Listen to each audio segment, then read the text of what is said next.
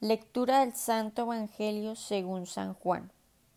Jesús les habló otra vez, les dijo, Yo soy la luz del mundo, la persona que me siga no caminará en la oscuridad, sino que tendrá la luz de la vida.